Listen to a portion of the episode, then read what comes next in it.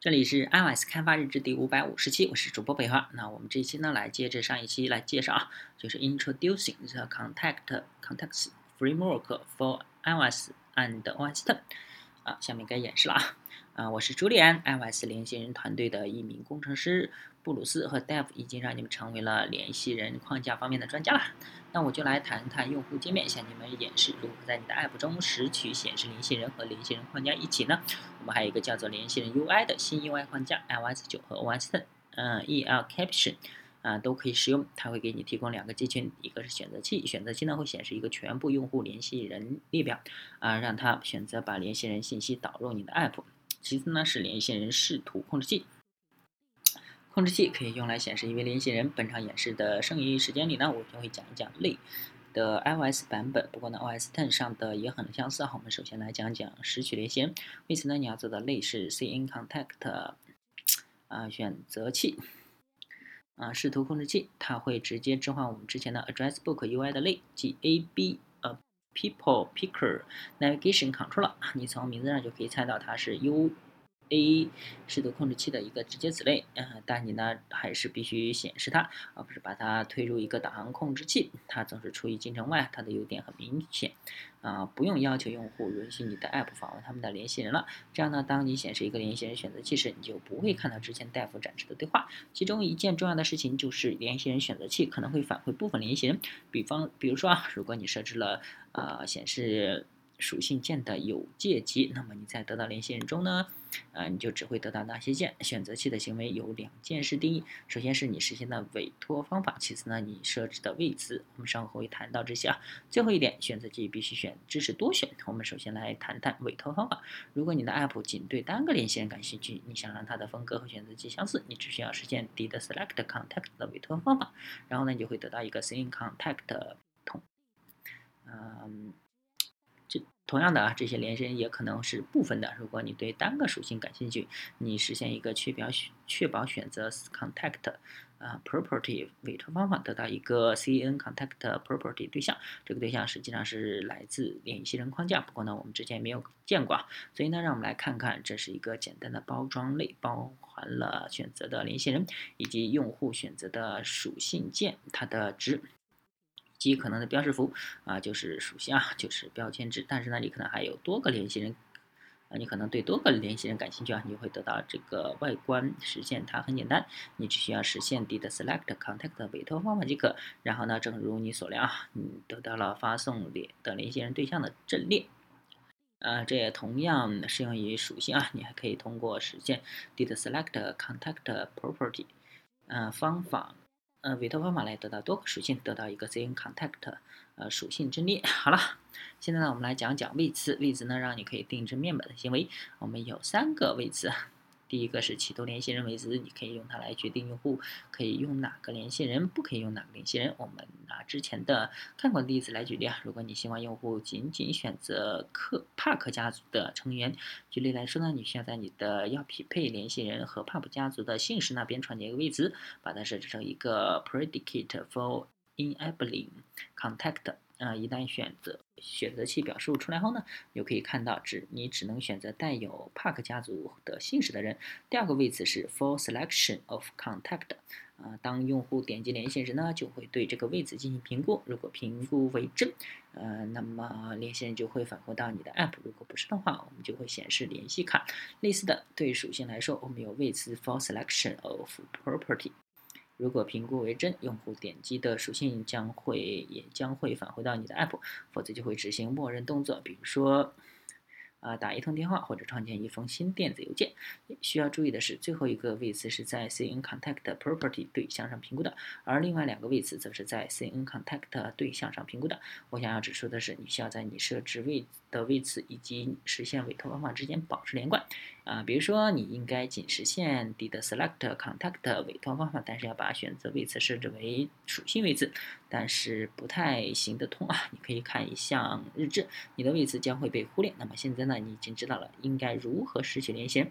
我们再来谈谈如何在你的 App 中查看它们。现在呢，我们有一个类取代了我们之前的 Address Book UI 的上的三个类，但是通过适当的创建方法，你还可以获得你想要的行为啊。第一个是 View Controller Contact，你可以给你的给你一个和联系人 App 和 iPhone App 一样的视图控制器。如果你想要创建一个新的联系人，你可以使用 View Controller for New Contact，啊，你可以得到这个总是处于编辑模式的视图控制器。最后呢，如果你有一位来自未知来源的，比如说一个 Vcard，举个例子啊，的联系人呢，你可以使用嗯 View Controller for Unknown Contact。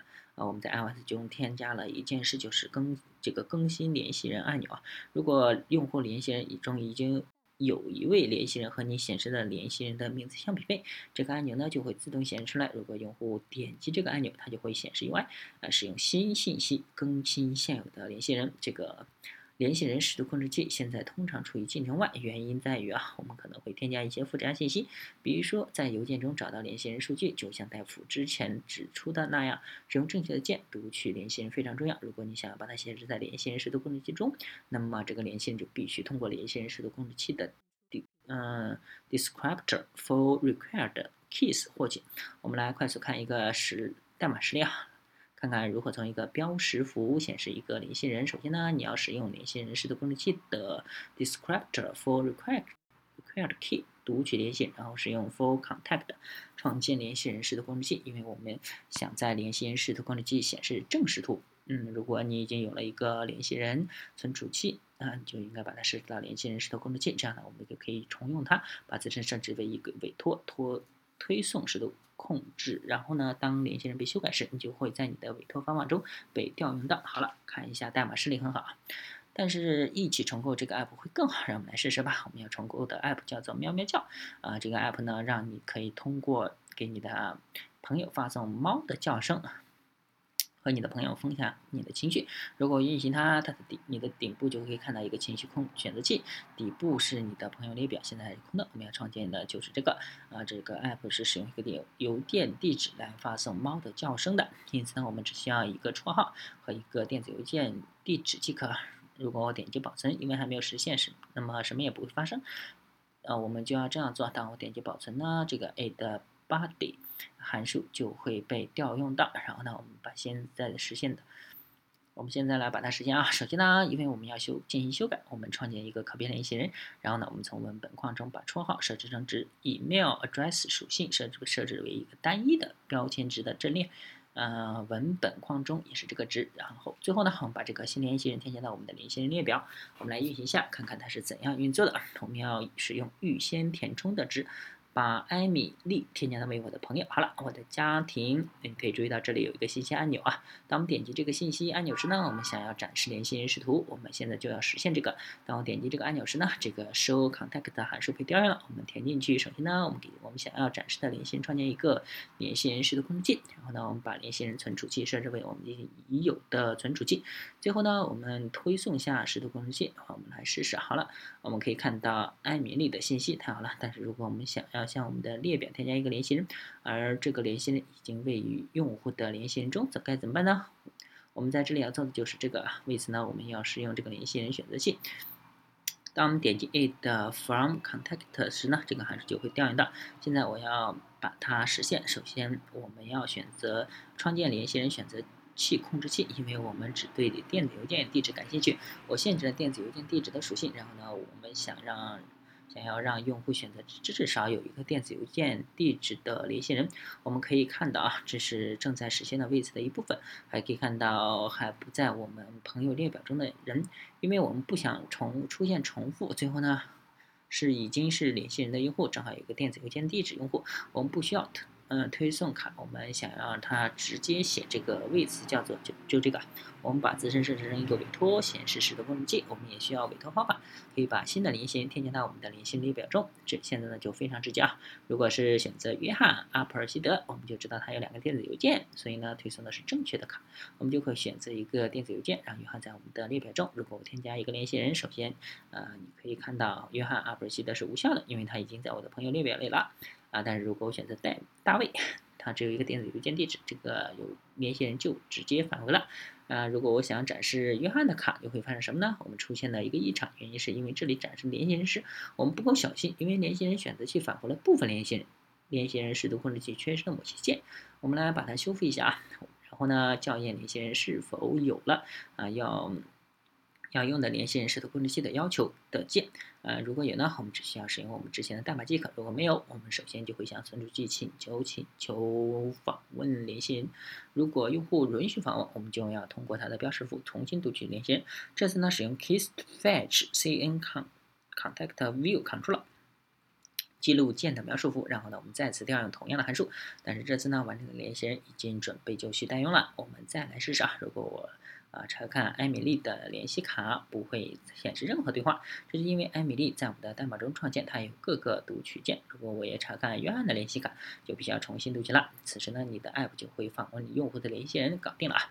我们可以看到啊，约翰的所有联系人信息。好了，我们的演示呢结束了啊，我有点小伤心，我要要和约翰分享一下我的情绪。啊，我要把布鲁斯请回来，请他呢结束这次演讲。谢谢啊，谢谢戴夫和朱利安向我们的展示啊，如何在我们的 App 中使用联系人。我们现在有一个 Objective C API 来访问联系人，它同样也兼容 Swift 的联系人的 API，在各个 Apple 平台上都一样。Addressbook 正在被启用。因此呢，换新的 API 吧。要获取更多信息呢，也可以参与开发者呃库上的 Context UI 参框架参考。